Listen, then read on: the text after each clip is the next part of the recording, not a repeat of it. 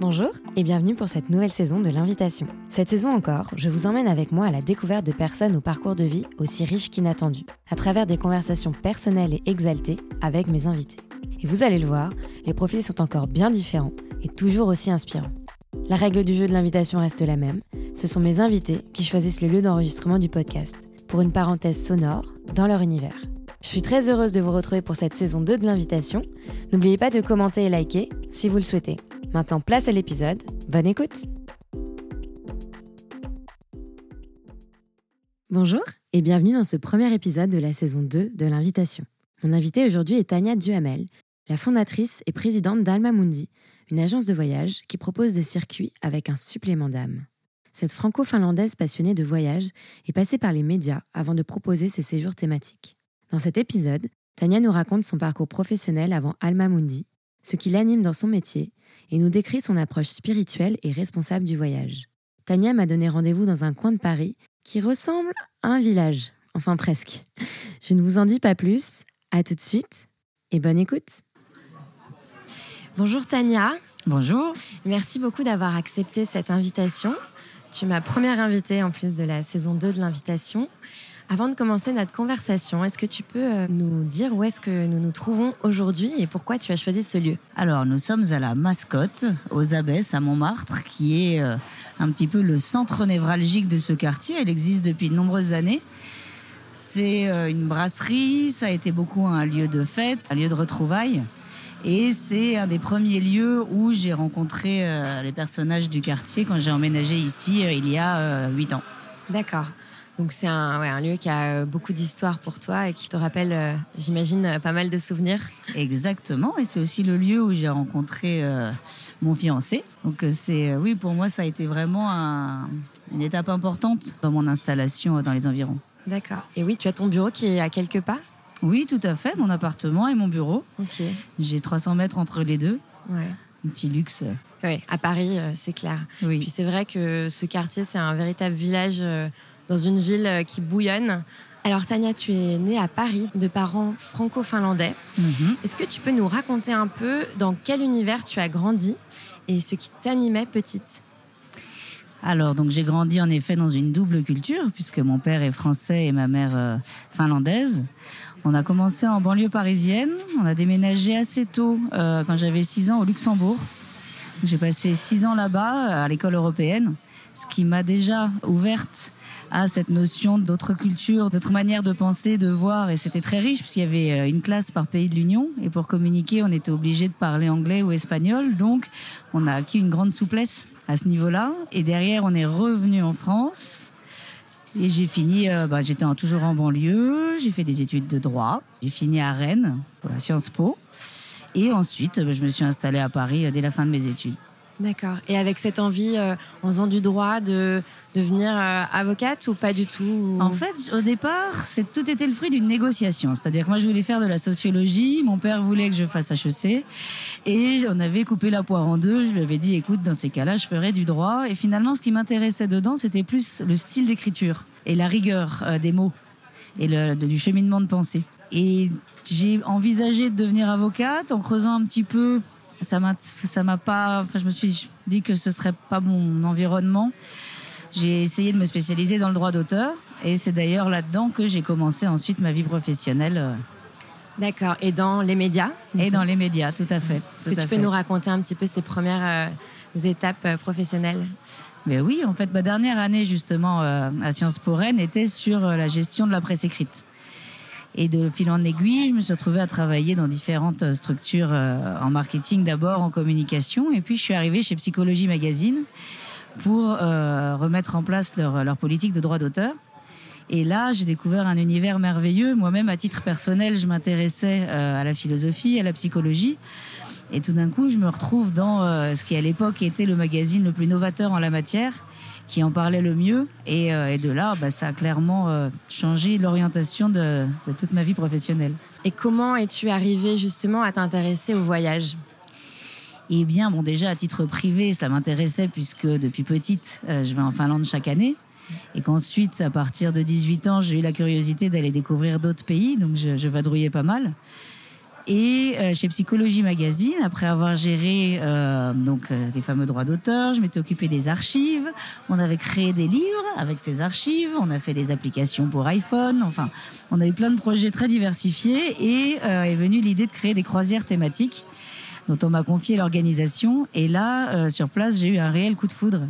La toute première, c'était en mai 2010 en Croatie avec Boris Cyrulnik qui nous faisait donc des conférences sur la résilience et être dans ce pays qui avait été en guerre 15 ans plus tôt avec un directeur de croisière euh, serbe, son assistant qui était croate et Boris Cyrulnik qui parlait de la résilience, tout d'un coup tout prenait euh, du sens. Et c'est là que j'ai eu une révélation et que je me suis dit, mais oui, ça permet vraiment de nourrir le séjour et d'apporter, euh, une expérience qu'on découvrirait pas autrement.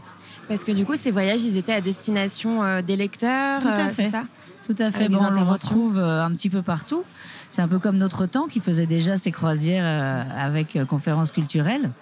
Et en effet, Psychologie Magazine, dans ses pages, faisait l'annonce de deux croisières par an. deux croisières d'exception avec à chaque fois des conférenciers renommés, connus des lecteurs du journal. Et ensuite, chacun pouvait s'inscrire en fonction des places disponibles. D'accord. Et donc, euh, on arrive à la période où tu décides de voler de tes propres ailes en fondant Alma Mundi en 2014. Comment t'es venue cette envie-là de vouloir créer quelque chose euh, par toi-même euh, autour des voyages? Et en fait, ça m'est pas tant venu, ça s'est imposé à moi. C'est-à-dire que comme je gérais plusieurs dossiers très différents, j'étais intellectuellement fatiguée, on peut même dire proche du burn-out. Et clairement, ce qui m'avait le plus touché, là où j'avais été le plus marqué, c'était lors de nos croisières. Et donc, euh, m'est venue l'idée, l'envie, mais vraiment presque le besoin de me consacrer à ça. Et de là, j'ai pensé à cette idée de devenir indépendante, ce qui fait forcément peur, mais c'était l'époque où Lagardère revendait le magazine Psychologie. J'ai pu négocier mon départ, partir dans de bonnes conditions, donc avec une forme de, de sécurité.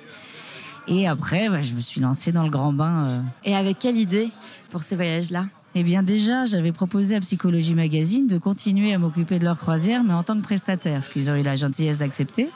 Et également, je leur ai développé un nouveau concept qui s'appelait les Thalasso Corps-Esprit à Carnac, qui appliquait un peu, on va dire, l'esprit de la croisière, à savoir le fait de nourrir le séjour par des conférences et des ateliers au monde de la Thalasso parce que plusieurs euh, clients me disaient mais en fait nous en Talasso entre les soins on s'ennuie, on connaît personne, on mange seul, c'est pas très drôle et donc m'est venue l'idée de dire bah, attendez on va faire des tables d'hôtes, on va faire des cours de qigong le matin, on va faire des conférences sur la nutrition ou autre et comme ça pareil on profite de ce temps loin de tout pour vraiment prendre soin de soi. Donc j'ai lancé les Talasso de psychologie et en parallèle, je voulais quand même faire vivre mon nouvel univers, donc Alma Mundi. Et là, j'avais déjà le souhait de partager ma culture finlandaise et la découverte des aurores boréales, qui est quand même un phénomène incroyable. Et donc, c'est les premiers séjours que j'ai fait au nom d'Alma Mundi. Et d'ailleurs, on va revenir peut-être un peu en arrière, mais qu'est-ce que ça signifie Alma Mundi alors Alma Mundi, c'est une contraction entre euh, Alma Tierra, la terre nourricière, et Anima Mundi, l'âme du monde. Pour la petite histoire, j'ai trouvé ce nom quand je venais de lire euh, L'âme du monde de Frédéric Lenoir. L'âme du monde en latin, c'est Anima Mundi, je pouvais, si je voulais, le déposer. La marque était disponible, mais j'étais pas à l'aise parce que je me disais, c'est, enfin, c'est pas un livre que j'ai écrit, c'est une notion générique, ça, ça me correspondait pas tout à fait. J'ai, creusé, creusé, et en fait, j'ai réussi à trouver Alma, Tierra, donc cette notion de terre nourricière, et Anima Mundi. Et donc, euh, ce sont des, la promesse de, de croisière avec euh, pas mal d'ateliers qui nourrissent effectivement euh, l'esprit, le corps. Est-ce que tu peux nous détailler un petit peu le type d'ateliers proposés, d'activités proposées? Alors, ce sont des croisières, mais aussi des voyages. C'est-à-dire, mmh. maintenant, il y a même des escapades en France. J'ai un petit peu ouvert l'univers, bah, notamment en Laponie, on peut pas faire de croisière. Et par contre, c'est un séjour en étoile. Dès le début, je me suis inscrite dans une dynamique de slow travel parce que j'avais fait à titre personnel quelques circuits où on changeait d'hôtel tous les jours. On n'avait pas le temps d'en profiter, on était fatigués, on passait notre temps à refaire nos valises et je me suis promis en créant, euh, en créant ma société de, bah, de faire tout simplement les voyages qui me semblaient cohérents et qui moi me plairaient. Et donc si on prend par exemple nos séjours en Laponie, on a donc un conférencier qui est là sur la semaine, donc Frédéric Lenoir, justement, qui est un peu notre parrain puisque c'est lui qui nous a fait confiance dès le début qui fait quatre conférences dans la semaine où il va parler de notre rapport à la nature, de la beauté du monde, de Spinoza, de la joie. Et derrière, j'anime également un atelier de contes où je lis des contes traditionnels Sami. Donc les Sami, ce sont ceux qu'on appelle les Lapons. Et ensuite, nous avons plusieurs types de visites qui permettent justement de découvrir euh, toutes les beautés euh, de la Laponie. Justement, tu disais qu'il y avait aussi euh, donc différentes sortes de voyages, mais il y a également une empreinte écologique forte chez Alma Mundi. Est-ce que c'était important pour toi depuis le début de réinventer la manière de voyager de manière responsable? Oui, tout à fait. Et encore, je pense qu'il nous reste beaucoup de chemin à parcourir.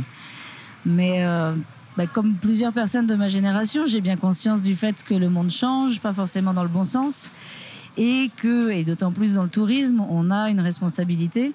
On ne peut pas porter le poids. C'est un peu la tendance ces derniers temps, notamment sur l'aérien, etc. Moi, aujourd'hui, ma logique, ce serait plutôt d'aller vers le moins mais mieux. C'est-à-dire, j'essaye de proposer des séjours d'exception à l'étranger et des escapades en France. J'essaye de garder 70% de mes séjours sur la France, de faire seulement 30% étrangers. Et ensuite, pour moi, c'est à chaque personne de se responsabiliser et de se dire, ben, je vais peut-être pas faire 5 euh, gros voyages ou voyages polluants euh, cette année, mais peut-être deux et les choisir parce que vraiment, ils m'apporteront quelque chose. Ça, c'est euh, aussi une, une éducation à faire auprès des, personnes. Tout à fait. Vous choisissez aussi chez Mundi vos prestataires aussi en fonction de leur engagement, etc. Est-ce que c'est facile de faire ça, de suivre bah, ses convictions au quotidien, surtout dans le tourisme? Mais non, forcément, ça fait du tri d'office. Mais c'est important pour cette notion de cohérence euh, personnelle et même aujourd'hui de cohérence d'entreprise. C'est-à-dire qu'en effet, on veille à choisir des prestataires qui eux-mêmes sont dans la même euh, position idéologique que nous et peuvent nous garantir euh, une bonne rémunération des guides, l'utilisation de l'économie, enfin de l'utilisation de l'énergie verte au maximum et la compensation dans la mesure du possible. Et la crise du Covid, évidemment, elle a dû euh, stopper le, tourisme pendant euh, un certain temps. Comment vous vous êtes réinventé euh, pendant cette période? Alors à vrai dire, ça a stoppé le tourisme, mais on avait largement de quoi s'occuper puisqu'il y a eu ben, la gestion des annulations, des remboursements. À chaque fois, on y croyait, donc on reportait des dates qu'on devait réannuler. Donc en fait, on s'est bien occupé finalement pendant la période. Et pendant nos temps libres, on en a profité comme plusieurs agences pour bah, déjà tout simplement faire un, petit nettoyage de nos sites, de, nos outils euh, techniques et derrière de mener une réflexion justement sur euh, l'avenir de, l'entreprise. Et c'est là qu'est me venue cette idée de développer davantage les séjours en France pour avoir un bilan carbone euh, moins conséquent. Et justement, récemment, vous avez lancé Aquamundi. Est-ce que tu peux nous en dire un peu plus? Alors, Aquamundi, c'est le département Thalasso et bien-être d'Alma Mundi. J'avais donc déjà commencé les Thalasso avec Psychologie Magazine. J'en ai fait également avec le magazine Elle, dans le sud de la France. Et derrière, j'ai développé les Thalasso Almamundi euh, au Miramar, en Bretagne, qui s'appelait les Thalasso Souffle de vie, euh, qui sont vraiment destinés à faire son bilan bien-être et à prendre du recul toute la semaine pour se reconnecter à son corps et être davantage dans le moment présent. Et comme ça, elles ont rencontré un beau succès, j'ai eu envie de développer les séjours Thalasso et trouver euh, Amélie, qui elle euh, navigue dans ce monde depuis une vingtaine d'années, qui était dans la même logique que moi, à savoir qu'elle en avait marre de vendre juste des séjours bradés, mais voulait proposer des séjours euh, avec du sens et une juste rémunération des partenaires. Et donc ensemble, nous avons lancé ce, département qui propose maintenant une petite dizaine de séjours Thalasso un peu partout en France, qui ont toujours une thématique qui va être l'énergie, qui va être euh, l'alimentation, la ménopause avec Anne-Lyne Biondio par exemple. On a aussi un séjour Thalasso et yoga avec Natacha Saint-Pierre. Enfin, on essaye comme ça de trouver quelque chose qui selon nous peut être intéressant et encore donner une opportunité de prendre soin de soi à proximité. Et ces voyages, ils sont mixtes Ils sont mixtes, tout à fait. Oui, oui, oui. Avec une majorité de femmes, on va pas se leurrer, mais ça bouge. Je vois qu'il y a de plus en plus d'hommes qui s'intéressent et qui viennent vers nous sans être simplement les compagnons euh, des participantes. Et j'imagine que ce type de voyages qui sont quand même aussi assez holistiques et euh, assez spirituels, ça doit aussi faire naître des belles amitiés, des belles rencontres entre les participants, les participantes. Est-ce que c'est quelque chose aussi que tu avais euh, envisagé de, créer en fait du lien entre toutes ces personnes à travers Alors, le voyage? dire, je l'avais déjà tout simplement constaté avec les croisières de psychologie toutes les personnes qui participaient euh, étaient lectrices du même magazine, partageaient les mêmes valeurs, et j'ai vu de très belles amitiés se créer qui perdurent aujourd'hui. Donc, avec Alma Mundi, comme j'étais encore dans, cette, dans ce même esprit, on va dire, puisque c'est lui qui m'a construite, eh bien, je, savais qu'il y aurait des beaux moments et ça s'est pas démenti euh, avec les années. Est-ce que tu as une petite anecdote, un souvenir de voyage ou d'organisation qui t'a marqué? Je dirais peut-être mon premier séjour à Laponie en famille. Parce que ça, c'était euh, nouveau pour moi de, travailler aussi avec des enfants. Donc, je sortais de ma zone de confort. On, faisait, on fait ça en partenariat avec Bayard Jeunesse. il y a des ateliers scientifiques ludiques. Moi, j'apprends euh, aux familles à fabriquer les biscuits aux épices finlandais les piparkaku. Et euh, j'ai également prévu des animateurs. Enfin bon, j'avais prévu toute, toute une organisation pour que autant les parents que les enfants s'y retrouvent, mais j'étais totalement paniquée. Parce que, bah voilà, c'est des petits bouts de chou, quoi. Et on avait quand même 50 participants, 25 enfants. Et puis, j'ai passé un temps incroyable à essayer de tout prévoir, etc. Et dès le premier jour, j'ai vu ces petites bouilles arriver, toutes joyeuses de partir en vacances. Leurs parents détendus, habitués, euh, bah, tout simplement habitués à leur métier de parents. Et là, je me suis dit, OK, en fait, tout va bien et tout va presque même mieux que quand on est entre adultes. Mm. Euh, et, en fait, on a passé un séjour merveilleux. Ah, les enfants, ça ne triche pas en plus. C'est ça. Euh, les émotions sont décuplées. ça doit être magique. Quels sont les projets futurs d'Alma Mundi? Alors, cette année, on continue sur la Laponie, puisque c'est clairement notre principale destination, donc avec Bayard. Et on a deux nouveaux intervenants. Fabrice Midal, un philosophe qui a notamment écrit Foutez-vous la paix, qui est un livre déculpabilisant et qui vraiment fait du bien sur l'espèce de compromis que chacun a trouvé entre sa volonté d'appliquer une, une vie euh, saine et vertueuse et sa nature qui fait que de temps en temps on ne correspond pas à nos idéaux et en fait sur la manière de s'accorder à l'intérieur et surtout d'être bienveillant vis-à-vis de soi-même. Et également Thierry Janssen, qui est belge, qui a créé euh, l'école de la posture thérapeutique. En tant qu'ancien médecin, il a été très vite alerté sur la notion de présence, euh, autant dans son autre quotidien que pour les les soignants vis-à-vis de leurs patients, c'est-à-dire comment être davantage à l'écoute, comment entrer en résonance avec ce que nous disent les personnes en face. Donc je pense que ça va être deux très beaux voyages. Et enfin, j'ai une dernière euh, nouveauté qui est avec euh, le thérapeute Christophe André, qui lui était déjà venu en Laponie, mais euh, cette année, nous allons partir voir les fjords de Norvège pendant le solstice d'été, donc pendant les nuits blanches, en croisière, sur un bateau, le premier bateau hybride de Rivage du Monde, qui est donc euh, beaucoup moins énergivore et plus respectueux de l'environnement. Et ça, je pense que ça va être une très très belle expérience. Ah ouais, ça promet d'être euh, magique. Et comment tu trouves tes intervenants ou euh, même les lieux où tu vas emmener les personnes? Ça se fait au fil de l'eau, c'est-à-dire que avec les années, j'ai appris à me fier davantage à mon intuition, à travailler mon intuition. Et en, en fait, j'ai mis des envies suivant mes lectures, etc.